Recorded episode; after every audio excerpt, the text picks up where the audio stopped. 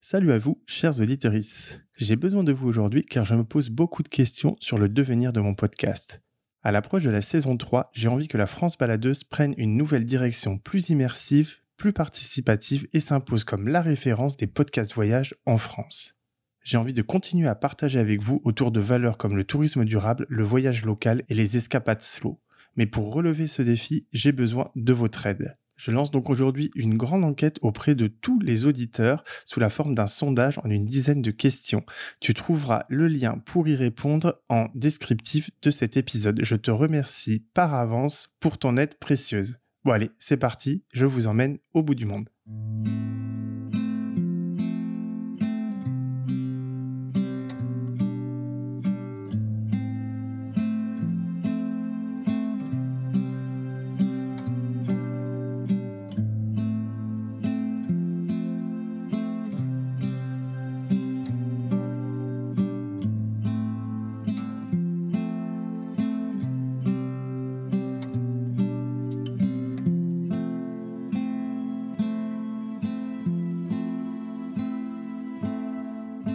Je me souviens de ma première fois au bout du monde comme si c'était hier. L'arrivée à Bangkok, la sortie de l'aéroport, cette moiteur tropicale qui te saute à la gueule, cette perte de repère totale qui te suit pendant des jours. Cette sensation étrange, ce sentiment de vide, cette adrénaline, cette excitation intense qui t'accompagne et que tu ne vis qu'une seule fois dans ta vie, ou presque. En ces temps troublés où voyager loin reste encore compliqué, j'ai eu envie de vous raconter des histoires de bout du monde celle de ces extrémités lointaines qui ont fait fantasmer tant de voyageurs et d'aventuriers. Alors j'ai demandé à 10 podcasteurs de me raconter leur première fois au bout du monde. Des dizaines de souvenirs comme autant de cartes postales ou de bouteilles à la mer pour se remémorer cette toute première expérience de voyage, souvent fondatrice. Ce sont leurs histoires que je vous propose d'écouter aujourd'hui.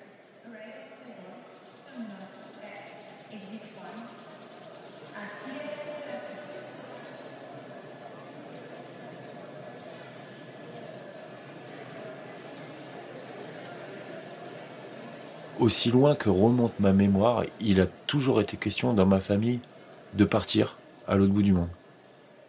Mon grand-père, en 1922, s'est retrouvé fonctionnaire de police en AOF. Il venait d'un milieu très populaire. Pendant la guerre de 14, son père est mort. Du coup, il est monté à Paris, il est devenu pompier, et puis simple flic il lui a été proposé de partir en Afrique. Il est resté là-bas 45 ans. Mon père est né là-bas. À l'issue de la décolonisation, mon père est resté en Afrique avec ma mère. Ils ont eu euh, là-bas plusieurs enfants. Ensuite, il est parti au Vietnam, alors que c'était déjà plus l'Indochine, pour faire de la coopération. Et je suis arrivé bien longtemps après, dans cette famille, alors que tout le monde, tout le monde était déjà parti.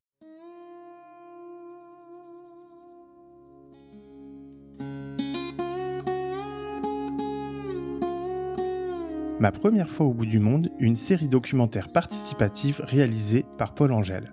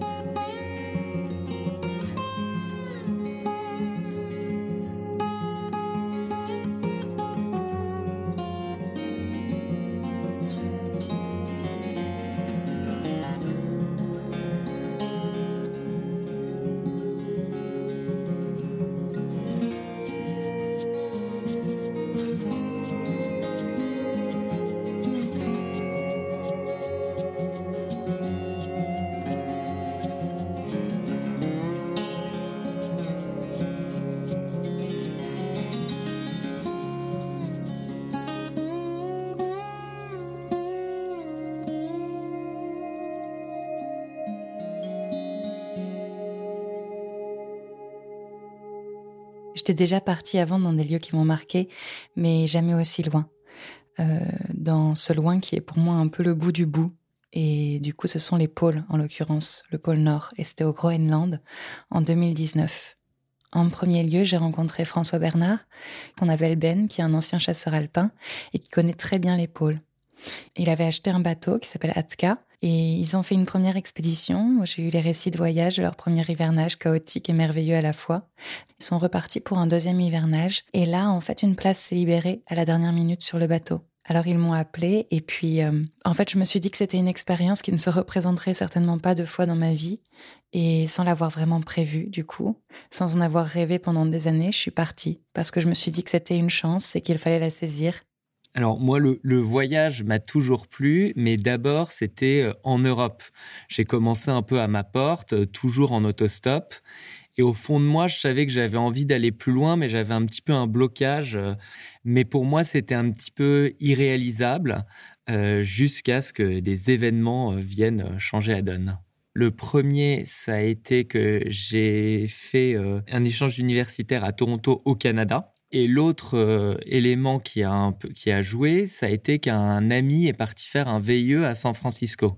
Et moi, vraiment, l'Amérique qui me faisait rêver, c'était l'Amérique de la côte ouest. Je me suis dit, mais oui, en fait, c'est possible. Les voyages que tu fais en stop depuis euh, toujours, eh bien, tu peux les faire aussi sur la côte ouest des États-Unis et du Canada. Et donc, j'ai pris juste un vol aller, un vol retour. Et donc, j'avais 40 jours pour faire ce voyage-là.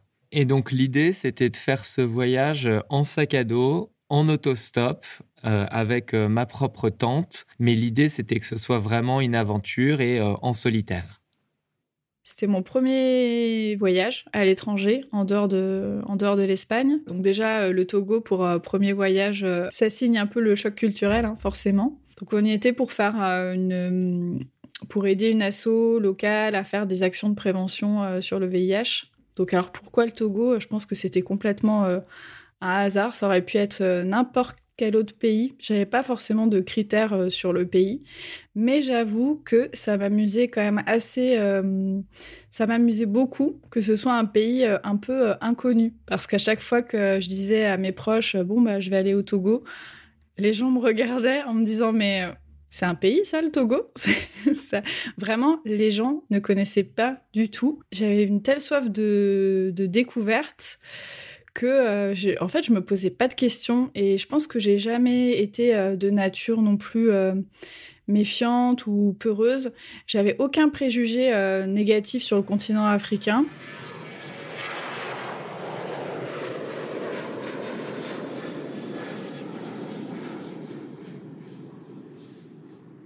Alors sans partir très loin, j'ai toujours eu la bougeotte et je l'ai sans doute hérité de mes parents. Alors quand mon école m'a dit il faut que tu fasses six mois dans un pays anglophone pour valider ton année, bah j'ai cherché loin l'Europe. Euh, j'ai cherché le plus loin possible. C'était mon opportunité de le faire toute seule et j'en étais vraiment ravie. J'avais 21 ans, j'étais très jeune. et euh, donc pour moi à cet âge-là, c'était j'avais peur de rien en fait. J'avais une énorme confiance en l'avenir. En fait, j'étais tellement heureuse d'avoir cette opportunité de partir et de partir vraiment loin à la découverte d'autres choses que j'ai ressenti de l'appréhension que le jour du départ j'étais vraiment portée par le bonheur de savoir, ou plutôt de ne pas savoir, ce que j'allais découvrir. Alors finalement, je suis pas partie si loin à l'échelle du globe, euh, puisque j'aurais pu partir en Australie, par exemple, ça aurait été bien plus loin. J'ai jeté mon dévolu sur la ville de Buffalo, dans l'État de New York. Alors ça te dit peut-être rien. C'est la ville des chutes du Niagara, à la frontière avec le Canada, donc vraiment tout au nord des US. J'avais 20 ans, c'était en janvier 2001. Je venais de rentrer en stage dans une galerie d'art contemporain, avenue Matignon, à Paris.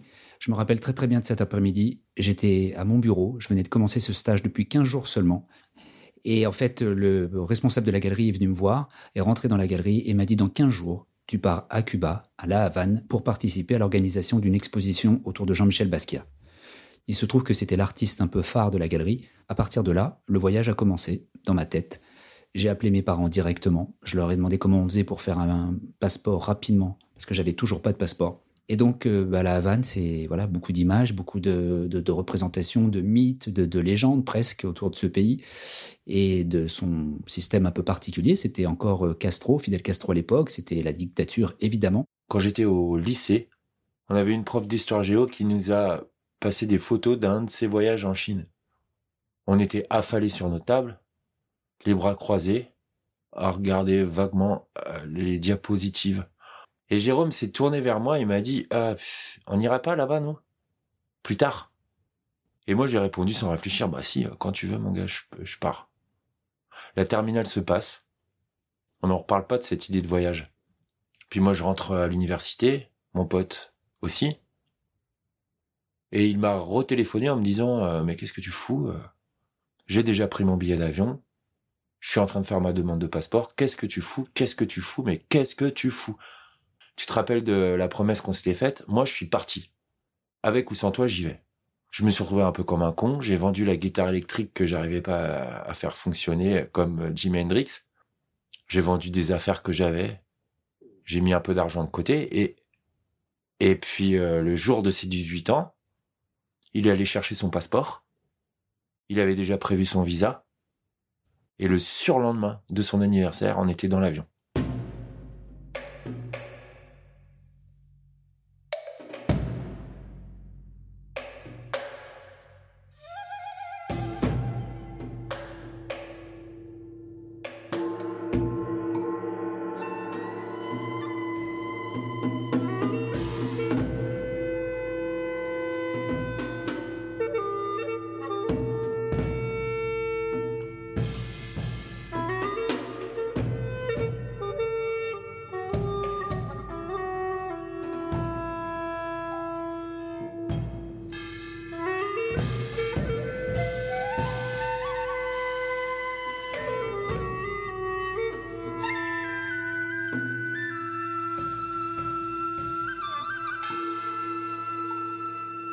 J'ai toujours rêvé d'aller vivre aux États-Unis parce que j'ai une grande passion pour les cultures amérindiennes. Euh, je me suis débrouillée pour euh, trouver des universités qui faisaient des échanges avec les États-Unis pour pouvoir y partir ensuite. Donc voilà, j'ai eu cette chance-là de partir. Euh, donc j'étais en première année de master en maîtrise à l'époque. et je suis partie un an vivre dans le Colorado, à Denver. Alors j'étais hyper stressée. avant le départ, j'étais super stressée, même les mois avant. En fait, euh, donc j'avais un peu cette ambivalence entre cette envie viscérale de partir, d'aller là-bas, de voir ce qui se passait sur le terrain, de rencontrer les gens. Et puis à l'inverse, mon caractère un peu euh, angoissé, stressé, qui me qui me, me disait mais t'es complètement folle, pourquoi tu fais ça? Tu vas te retrouver toute seule, euh, d'abord dans un avion, puis dans un pays où tu parles à, à, peu près la langue, mais voilà, et puis, puis dans un endroit où tu connais personne. Euh, mais j'y suis allée quand même, je regrette pas, mais ça a été très très euh, très compliqué.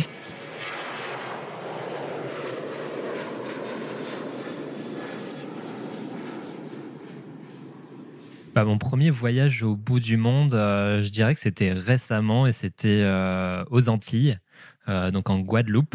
C'est vrai que moi, j'avais pas l'habitude de. Je suis pas, un, je suis un voyageur, mais je suis pas un grand voyageur qui utilise l'avion tous les ans pour pour crapahuter aux quatre coins du monde. Et ça a été vraiment ma première expérience ailleurs que en, France hexagonale. Ça m'a vachement intéressé justement de, découvrir bah, cette culture et ce regard nouveau euh, de deux territoires qui sont souvent déconsidérés. Pour la petite histoire, euh, effectivement, euh, moi je suis allé rejoindre un, ami qui travaille en tant que kinésithérapeute en Guadeloupe et on est parti donc avec d'autres amis d'enfance pour le rejoindre et, passer la nouvelle année avec lui. Donc c'était en janvier, tout début janvier 2020, donc avant la, la, crise sanitaire. Donc en plus le timing était vraiment parfait. Bon, ça on l'a su qu'après, mais il se trouve qu'effectivement c'était aussi pour ça qu'on, je pense qu'on a, avec le recul, on a énormément apprécié ce voyage. En 2010, je rentre dans ce qu'on appelle une grande école et je fais la connaissance de Solène, qui deviendra très vite la deuxième fille dont je suis tombé amoureux. Elle était dans un parcours international et elle devait partir l'an d'après en Chine pour au moins deux ans, plus précisément à Shanghai. À l'époque, selon moi, le seul pays d'Asie qui avait exporté sa pop culture c'était le Japon, mais la Chine était encore assez peu mise en avant. Bref, je vous passe les détails, mais Solène part pour Shanghai en septembre 2011 et moi, de mon côté, je réussis en avril 2012 à me dégager un mois complet pour aller la voir. Me voici donc dans un vol Paris-Shanghai pour aller retrouver la fille que j'aime à l'autre bout du monde. Mon premier voyage hors d'Europe à 21 ans. Avant 2013, pour moi, le concept de voyage était soit euh, une excursion scolaire en Allemagne, probablement, soit une descente en voiture vers le Maroc avec toute ma famille. Et vers 20 ans, voilà, j'ai eu mon premier boulot. Je commence à vivre tranquillement des petites aventures en France. Et un jour, je rencontre quelqu'un qui a pour projet d'entreprendre un voyage d'un an autour du monde. Alors pour moi, ce n'est pas du tout sur la liste, pas du tout sur le radar. Je n'ai pas d'épargne et surtout, je n'ai pas d'expérience de voyage et j'ai l'impression que c'est pas pour moi en fait. Alors j'accepte de le suivre dans son rêve, mais j'ajoute une petite condition. Je veux prendre le transsibérien, c'est le train qui m'habite depuis que j'ai 13 ans, à cause d'un poème de Blaise Sandrard. En fait, c'était notre première grande expérience de voyage, en tout cas pour moi. Et euh, ce qui était très chouette, c'est qu'on a été aidé par une asso culturelle russe euh, en Lorraine euh, qui proposait des services pour les invitations, tu sais, pour faire les visas et tout ça et qui aussi avait tout un réseau de locaux pour faire des rencontres et aussi être hébergé chez les gens. Donc c'était vraiment super pour moi de commencer ce voyage avec, on va dire, ce petit filet. Et euh, moi, j'ai vraiment adoré déjà réfléchir à cette première partie du voyage, même sans y être. Et à côté, j'apprenais l'alphabet russe, j'apprenais des petits mots. c'est en fait la partie du voyage, la première, où, je me suis le plus projetée par rapport au reste de l'aventure. Et en fait, il a commencé à neiger euh, la veille en Alsace, la veille du décollage. Et j'ai bien sûr eu peur que euh, l'avion euh, soit annulé. Mais en fait, cette petite neige, ça a juste été un joli lien avec l'arrivée à Moscou, puisqu'on a atterri sous une grosse neige et il y avait de part et d'autre de la piste vraiment des énormes tas de neige. là, je me suis dit, je sais pas pourquoi je m'inquiète, c'est bon, les gens savent gérer la neige, ce n'est pas un souci.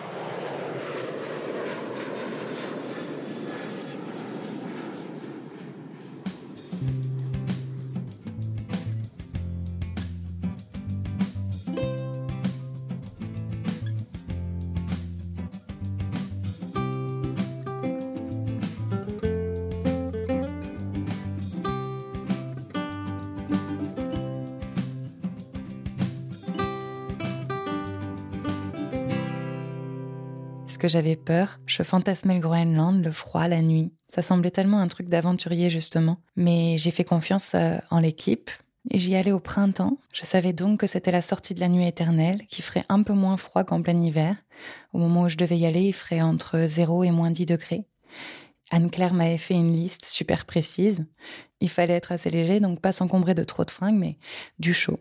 Bien sûr, comme c'est l'épaule, il fallait récupérer du matériel technique euh, chez un tel ou un tel qui n'était pas au Groenland à ce moment-là. Ce matériel-là tournait pour pas avoir à tout racheter parce que ça coûte vite cher. Donc j'ai fait des allers-retours un peu aux quatre coins de Paris deux semaines avant et je me suis retrouvée avec euh, des chaussures en 41 alors que je chausse du 37, un duvet le plus important d'un copain qui fait de la haute montagne, la doudoune de Ben qu'il avait pour la traversée du pôle Nord dans les années 80, une doudoune rouge et bleue avec des écussons à l'ancienne, ultra vintage, Autant dire que le look, c'était pas vraiment ça, mais j'ai jamais eu froid. Je pense que j'étais vraiment dans un état euh, d'excitation et je pense que j'étais prête en fait à partir dès le moment où euh, on m'a dit que j'allais partir au Togo. J'ai jamais eu vraiment d'appréhension, j'avais juste envie d'y être. Peut-être la seule chose qui me stressait, c'est que tout ne rentre pas dans, les valises parce qu'on avait prévu de ramener quand même pas mal de choses pour l'association. Pour la petite anecdote, euh, j'avais notamment pas mal de préservatifs à casé dans ma valise parce que j'avais réussi à faire un partenariat avec un syndicat de la Poste parce que ma mère travaillait à la Poste à ce moment-là. Donc je trouvais ça assez drôle de me balader avec 500 euh, préservatifs dans ma valise. Ça faisait un peu euh, euh, trafiquante, trafiquante de capotes. Et donc voilà, donc peut-être juste la, petite appréhension que la douane ou je sais pas quoi veuille fouiller mon, sac et, et, me demande des explications quoi. Pour préparer ce voyage, j'ai d'abord euh, beaucoup échangé avec des gens qui avaient été euh, dans ces régions-là. Et puis ensuite, euh, j'ai pas mal lu bah, sur tout ce que pouvait offrir la région. Et puis bien sûr, après, il y avait tout ce qui est préparer son sac. Donc par exemple, j'avais une petite corde pour me protéger, pour protéger ma nourriture contre les ours et l'accrocher en hauteur. j'avais des affaires pour me protéger du froid parce que même si c'était l'été eh bien, euh, la nuit euh, dans les montagnes, il peut faire très froid. Et l'idée, c'était quand même de faire beaucoup de parcs naturels, sachant que le sac, le sac à dos est, minuscule. Quoi. Je suis parti avec un 40 ou 50 litres, euh, c'est-à-dire que ça, ça dépasse même pas de, de ma nuque le, sac à dos que j'avais. Donc, il fallait vraiment très très peu de choses. Mon seul critère à cette époque-là, c'était vraiment d'être loin de l'Europe. Finalement, le sujet m'importait peu. C'était juste de partir loin faut savoir que mon niveau d'anglais à l'époque était vraiment dramatique. J'arrive toujours à trouver un moyen de me faire comprendre. J'ai j'avais obtenu une bourse de ma région aussi, donc je connaissais mon budget et ça me semblait correct et assez safe. Coup de bol aussi, un étudiant étranger de mon école revenait juste de Buffalo euh, au moment où moi je préparais mon départ. il connaissait un petit peu euh, la ville, il a pu répondre à quelques questions euh, pour moi et hum, il connaissait un mec, un espagnol, qui cherchait une coloc. Il nous a mis en relation et bingo, j'ai trouvé un appartement avant même de partir. Ce qui, à nouveau, à l'époque pré-réseaux sociaux, c'était quand même une sacrée perf. j'ai acheté un guide du routeur de la côte Est euh, qui, en fait, avait une page euh, max sur la région de Buffalo et en fait, ça se limitait aux chutes du Niagara. J'étais en contact avec Ignacio, donc mon futur coloc espagnol, avec qui j'ai dû faire un Skype. Il m'avait proposé de venir me chercher à l'aéroport, donc j'avais pas vraiment à me soucier de tout ça, de la logistique finalement. J'ai eu vraiment beaucoup de chance. J'avais un appartement à deux pas du campus où allait se dérouler mon stage. Donc en toute honnêteté, c'est à peu près tout en ce que j'ai fait, je pense, comme préparation. J'avais quand même été pas mal accompagnée par ce programme d'échange, par euh, les contacts que j'avais sur place. Donc ça m'a aidé à préparer les choses et notamment à recevoir de l'université bah, tout ce que j'avais besoin d'emmener, euh, d'être en contact avec des étudiants de la fac euh, où j'allais aller pour m'expliquer bah, le climat, parce que le Colorado, on, peut passer dans une même journée d'un superbe soleil en tong à 25 degrés à le soir même il se met à neiger par exemple. Pour le côté organisation et planning, j'allais loger dans une colloque d'étudiants de mon école, en plein cœur de Shanghai, et ma copine s'occupait de tout le programme. Visite de Shanghai, bien entendu, mais aussi de villes incontournables telles que Suzhou et Hangzhou je me suis totalement laissé porter. Et ça, c'est quelque chose que je ferai plus du tout maintenant, où j'ai quand même beaucoup plus besoin d'être dans le contrôle et l'organisation. Donc oui, on a préparé euh, quelques petites expéditions euh, donc autour de, la randonnée, autour du milieu marin ou encore euh, euh autour du rhum aussi, puisque là-bas, ce sont des grands producteurs de rhum. Mais, euh, mais on, aime toujours, enfin moi particulièrement, mais aussi les, les, les, les, amis avec lesquels je me suis rendu aux Antilles, on aime bien aussi cette part d'improvisation, ce côté où on provoque pas euh, finalement euh, les rencontres, les voyages, euh, ce côté spontané, ça c'est quelque chose auquel moi je, enfin je m'identifie beaucoup. Et donc on a laissé quand même une certaine forme de spontanéité dans, dans la préparation de ce voyage et dans le voyage et dans le déroulement de ce voyage en lui-même. Alors la veille du départ, il se trouve que mes amis nous ont rejoints enfin m'ont rejoint euh, à Paris. On était déjà tout excités de se retrouver entre nous euh, avant avant le départ euh, et on commençait à, à, se dire ah bah demain soir c'est le nouvel an, on sera au bout du monde pour fêter le nouvel an sur la plage les pieds nus alors qu'ici il fait moins 2 degrés, on est à Paris et il pleut et donc oui il y avait cette excitation de, de s'imaginer déjà un environnement qu'on ne connaissait pas.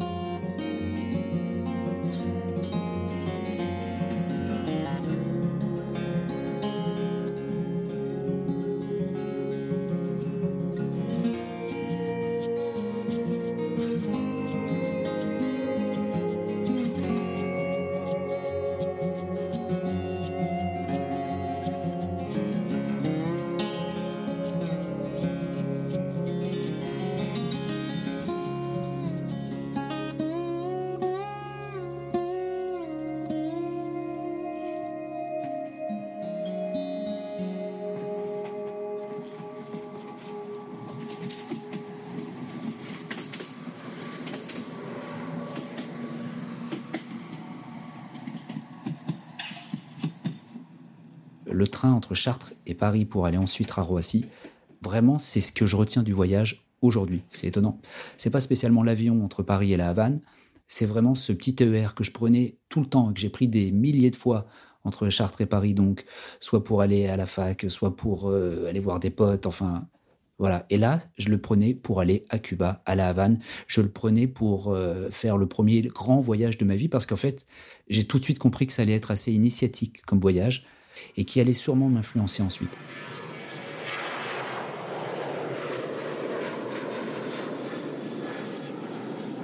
Donc, les 12 heures de vol passent assez vite. Et puis, à un moment, on annonce la descente. Et là, on passe sous la couverture nuageuse et on peut regarder la Chine pour la première fois. Et là, je vois rien qu'au premier coup d'œil une différence avec la France.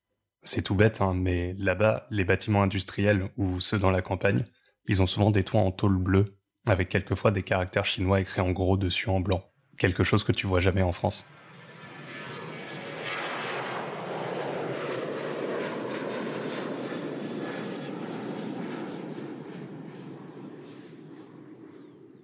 À suivre dès demain dans la France baladeuse.